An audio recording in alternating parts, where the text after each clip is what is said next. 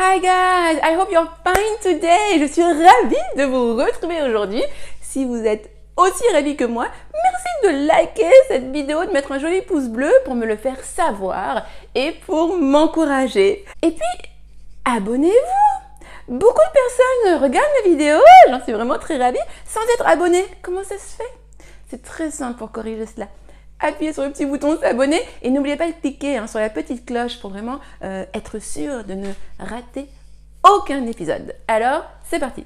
La thématique du jour, je la tiens. Alors, it's very funny, you know? Like, if you know me a little bit, you know that whenever I have some free time, I go out, you know, for a walk in nature or in front of the scène, you know? Euh, ceux qui me connaissent un peu, hein, vous savez que dès que j'ai un petit moment de libre, je sors euh, vraiment pour euh, m'oxygéner, bouger mon corps et j'aime bien marcher dans la nature et en face de l'eau. Hein. et ici, moi, ce que j'ai, c'est la Seine. Donc j'adore aller au bord de la Seine. So uh, I was walking, okay, uh, and then I arrived at one of my usual spots, okay. Donc je marchais et je suis arrivée à l'un de mes endroits euh, euh, habituels.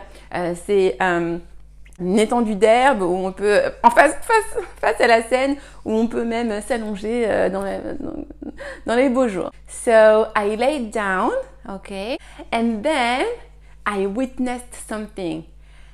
Donc je me suis allongée et au bout de quelques temps, une mère et son enfant euh, sont arrivés à côté de moi. So they arrived, they sat down uh, on the grass and then shortly after, uh, the little boy, elle était uh, avec son petit garçon, il était haut comme trois pommes, il devait avoir peut-être 4 ans. Oui, quelque chose comme ça, il était vraiment petit. J'essaie de me remémorer ma petite nièce quand elle avait cet âge-là. Donc du coup, il devait avoir 3, 4 ans. 4 ans, ouais, 4 ans. And, euh, donc euh, il s'assoit. Et là, à un moment, le petit veut jouer au, ballon. Il veut jouer au foot. so, uh, they stand up, okay? Ils se lèvent. And they start playing. They start playing. Ils commencent à jouer. Donc la maman euh, lance la balle au pied au garçon.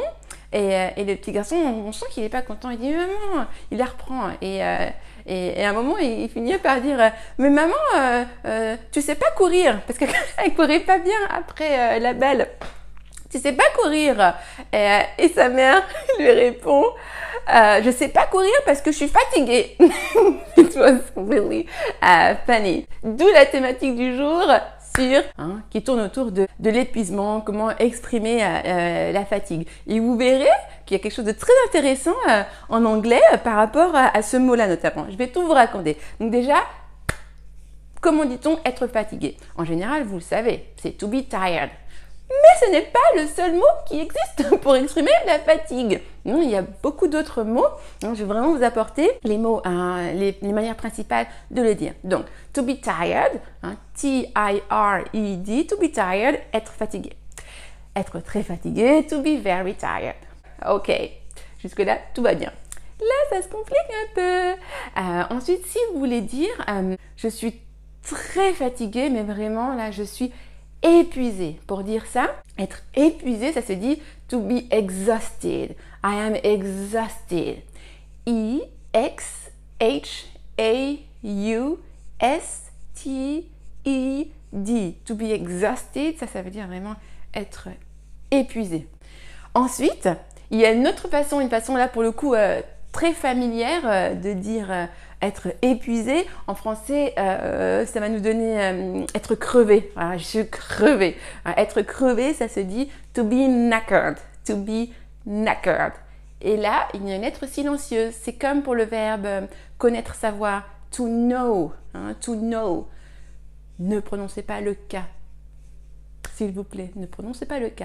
Le K, hein, K devant un N, hein, to know, new, known, to knock, Ok hein, Ces mots-là, pour ces mots-là, le cas est silencieux.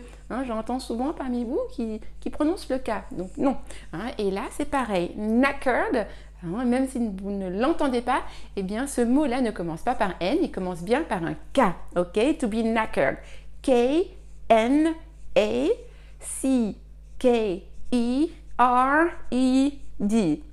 Ok Je répète. K-N-A. C-K-E-R-E-D, to be knackered. Et ça, vraiment, c'est la manière familière de le dire. Vraiment être crevé. Je suis crevé.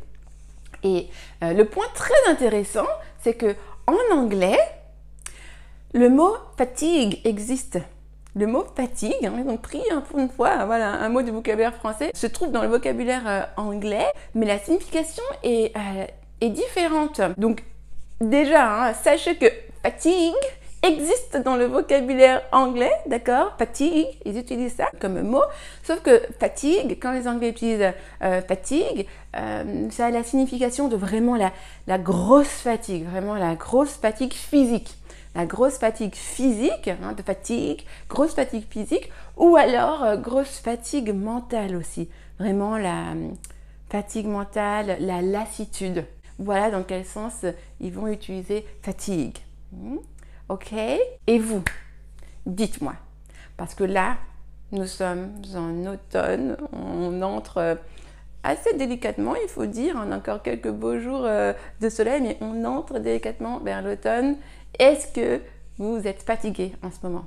Dites-le moi, dites-le moi en commentaire. Ça m'intéresserait de savoir parce que je vous avoue que ces dernières semaines, ces deux dernières semaines, euh, un petit coup de mou, euh, surtout, bah voilà, un petit coup de fatigue, euh, mais un petit coup aussi de, voilà, un peu le, le moral qui est un peu moins au beau fixe. Alors, mon compagnon me dit ah ben c'est l'automne c'est ça. Alors c'est vrai que les, saisons hein, la luminosité ça joue beaucoup et moi je, suis vraiment réceptive à ça. Donc dites-moi si tout comme moi vous avez un petit coup de mou en ce moment parfois à cause de, ce changement de saison de l'automne ou, euh, pas ou est-ce que pour vous euh, ça ne vous fait strictement rien? Partagez-moi ça euh, en commentaire. Et puis, euh, n'hésitez pas à me faire vos petites phrases, hein, des petites phrases avec euh, le vocabulaire que je vous ai apporté aujourd'hui. Donc, je récapitule. Hein. To be tired, very tired. To be exhausted, ok. To be exhausted. To be knackered, hein, pour le familier. To be knackered.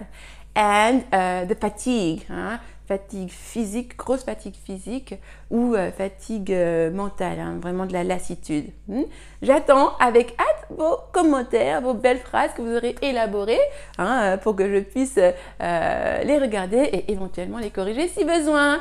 Si vous avez aimé cette vidéo, merci de la liker comme d'habitude et de la partager. Vraiment, vous savez que ça m'aide à pouvoir aider encore plus de personnes et pensez à vous abonner hein, surtout en activant la petite cloche.